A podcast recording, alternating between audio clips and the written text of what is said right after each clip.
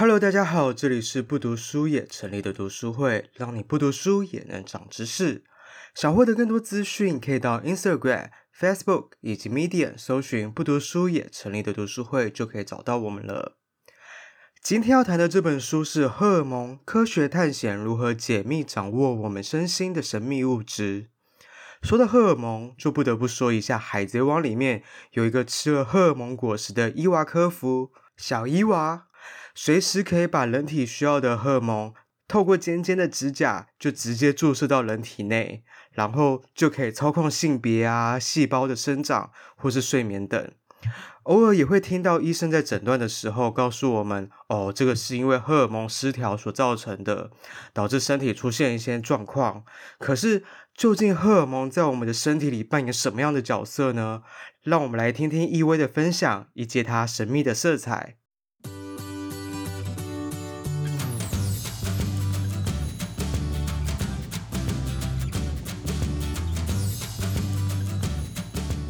我这次要分享的书是《荷尔蒙》，然后冒号科学探险如何解密掌控我们身心的神秘物质。它其实是一个科普的书，然后它在说我们就是在历史上是怎么样慢慢开始发现荷尔蒙这个事情。那不知道大家有没有看过《大娱乐家》这个电影？它就是在。主要的故事在说马戏团，然后那时候的马戏团是就是收集，就是世界各地可能有比较长得比较特殊的人，就是长胡子的女士啊，或者长特别高的人、特别矮的人、特别胖的人。然后他这本书里面，他其实最一开始的那个第一章节，他是讲说一个胖新娘，他就是透过这样子的一个例子去讲说是什么样的原因让她就是这么胖。嗯，因为荷尔蒙它是看不到的东西嘛，然后大家一开始可能已经知道骨骼的发展啊，然后血液怎么样影响我们的生存。荷尔蒙它其实就是一种腺体，然后因为它是一种化学物质，所以我们其实都看不到。它跟我们的荷尔蒙跟我们的生长、代谢，还有行为、睡眠，然后分泌乳汁或是压力，还有情绪变化、睡醒的周期、免疫系统、交配。战斗或逃跑，好多哦，还有青春期、养育，还有性活动等，都是受到荷尔蒙的控制。然后，当事情失去控制的时候，荷尔蒙会竭尽一切让事情恢复正常。但很多时候，它也是造成场面失控的原因。这里面有分很多个章节，比如说决定你的性别啊，或是重振雄风啊，或者是你长高的时候，或者是。消耗你的热量的时候，或者是像有一些催产素啊，或是睾固酮这两件事情，也是受荷尔蒙影响的。这边多讲一些我们历史上怎么样发现荷尔蒙的小故事好了。就其实最一开始大家还不知道这个东西叫做荷尔蒙，它是有一个科学家，他一开始是研究公鸡，就是公鸡的。两颗睾丸，他做了两个对照组，就是有一半的公鸡把它切掉单边的睾丸，然后另外一半的公鸡就是，诶，我这边是不是应该要先就是告诉听众说，这边后面会有点恐怖，大家可能？一点点啦，就我刚刚说切掉睾丸那个，然后然后一半的公鸡是切掉半边的睾丸，然后另外一半是切掉两边都切掉。他就发现，就是两边都切除睾丸的公鸡开始变得跟母鸡一样，就是就没有那么逞凶斗狠，然后比较温和。然后剩下单边睾丸的公鸡，就是他们开始就是单边那个睾丸变得比较大颗，就是想要去补足那个损失掉的半边。然后他后来那个科学家又做了一件事情，他就是把就是这几只公鸡的睾丸就是放在。不是睾丸本来的位置哦，是放在肠胃里面。啊、然后反正就是是用有点像移植的方式，啊、就把血管接起来这样。对对对，就是本来这只公鸡它没有没有睾丸的时候，它是肥胖慵懒，然后它把它它被阉割了嘛，然后它把它就是移植到那个肠道里面，然后他发现就是让它就是恢复成不折不扣，然后追着母鸡跑的公鸡。所以意思说，重点不是它长在什么位置，是是有这个东西。对对对对对。然后他说，就是这个睾丸开始跟那个肠胃就是有一些神经连接，然后周围布满了血管。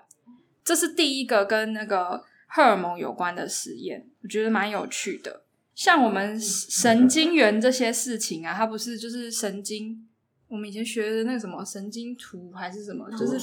对对对，它是它是你你这个刺激要在受气，它才会感受到嘛。可是他今天用了另一个比喻，就是像神经元这种资讯的传导的方式，有点像是接线生，就是我今天打电话给你，然后跟你说我今天受气接受接收到什么讯息，然后你动气要产生什么反应。但是他说就是。荷尔蒙的运作方式是完全不同的，就是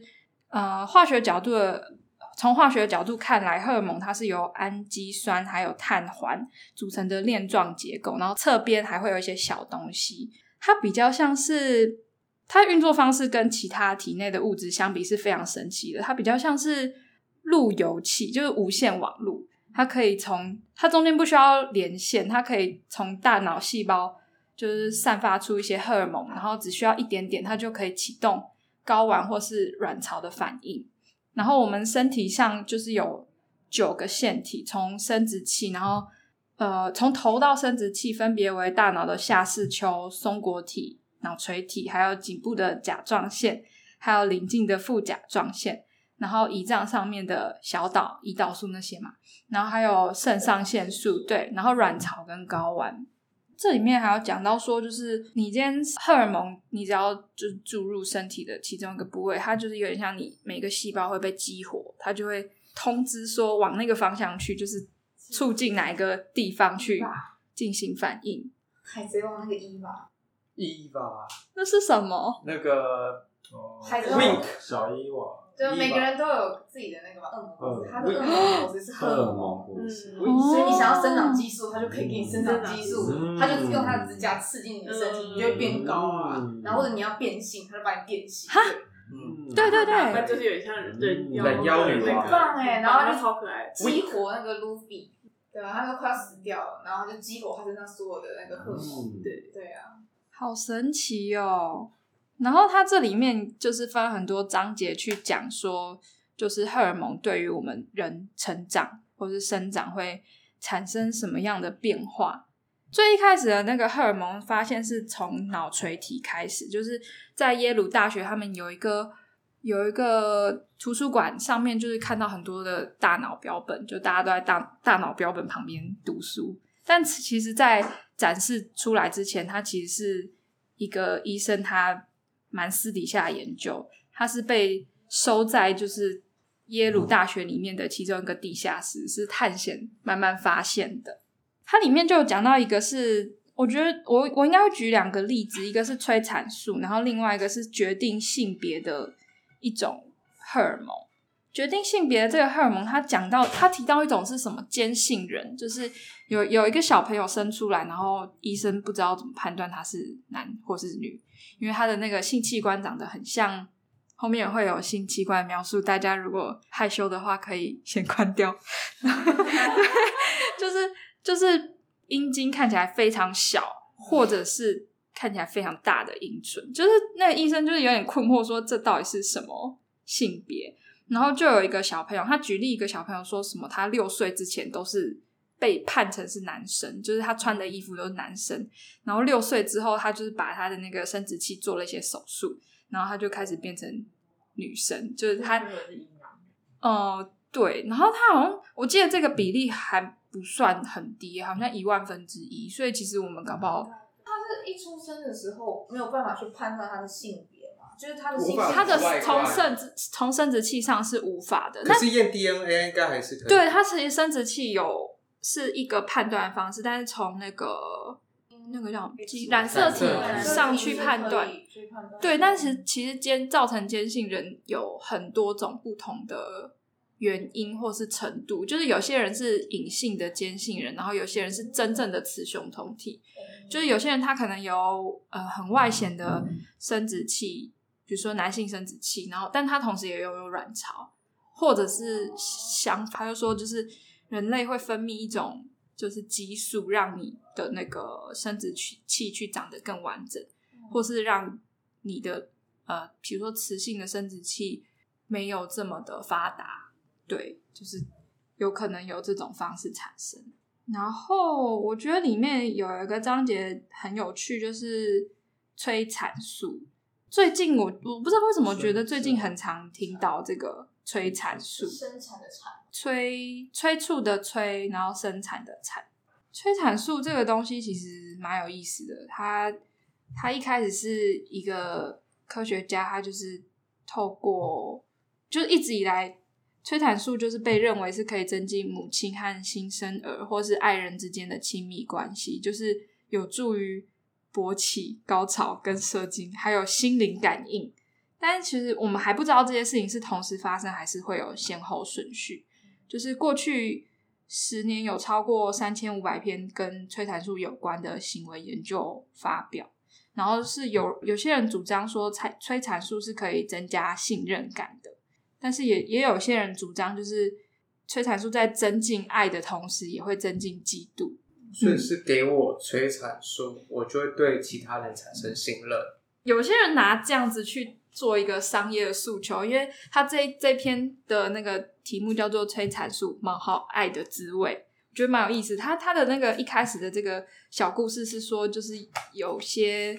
医学中心的主任，他贩售催产素给患有社会焦虑或是失去性欲的人，或是那些就是觉得自己不再友善，然后充满爱心，或是没办法再信任他人的人。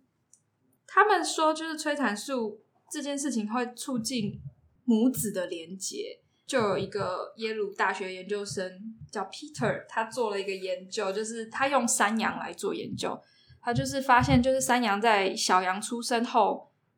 立刻把它抱走，然后五分钟后再把它抱回来，就是母羊对山羊的态度就变得很像对陌生的小羊一样，会用头顶撞它，然后把它推开，不让它吸乳汁。然后这个实验作用在老鼠上也是一样的。就是虽然只在刚出生的几分钟就把它抱离，就会发生这件事情。那他就说，如果这种母子连结是由荷尔蒙控制的，那它的分泌就肯定会是在婴儿出生的当下就急剧上升，或是马上下降。他就有做一个装置，就是放在那个呃母羊的子宫颈里面，就是因为生产的时候会发生一件事嘛，就是。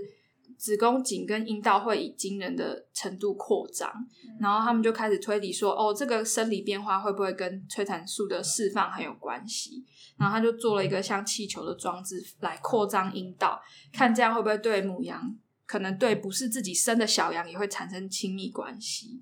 然后这件事情就真的奏效了，诶，他说就是即使他今天是没有分泌乳汁的。母羊，他也会对新生小羊，就是开始用鼻子去跟它亲密的互动，对，然后然后让它吸那些没有分泌乳汁的乳房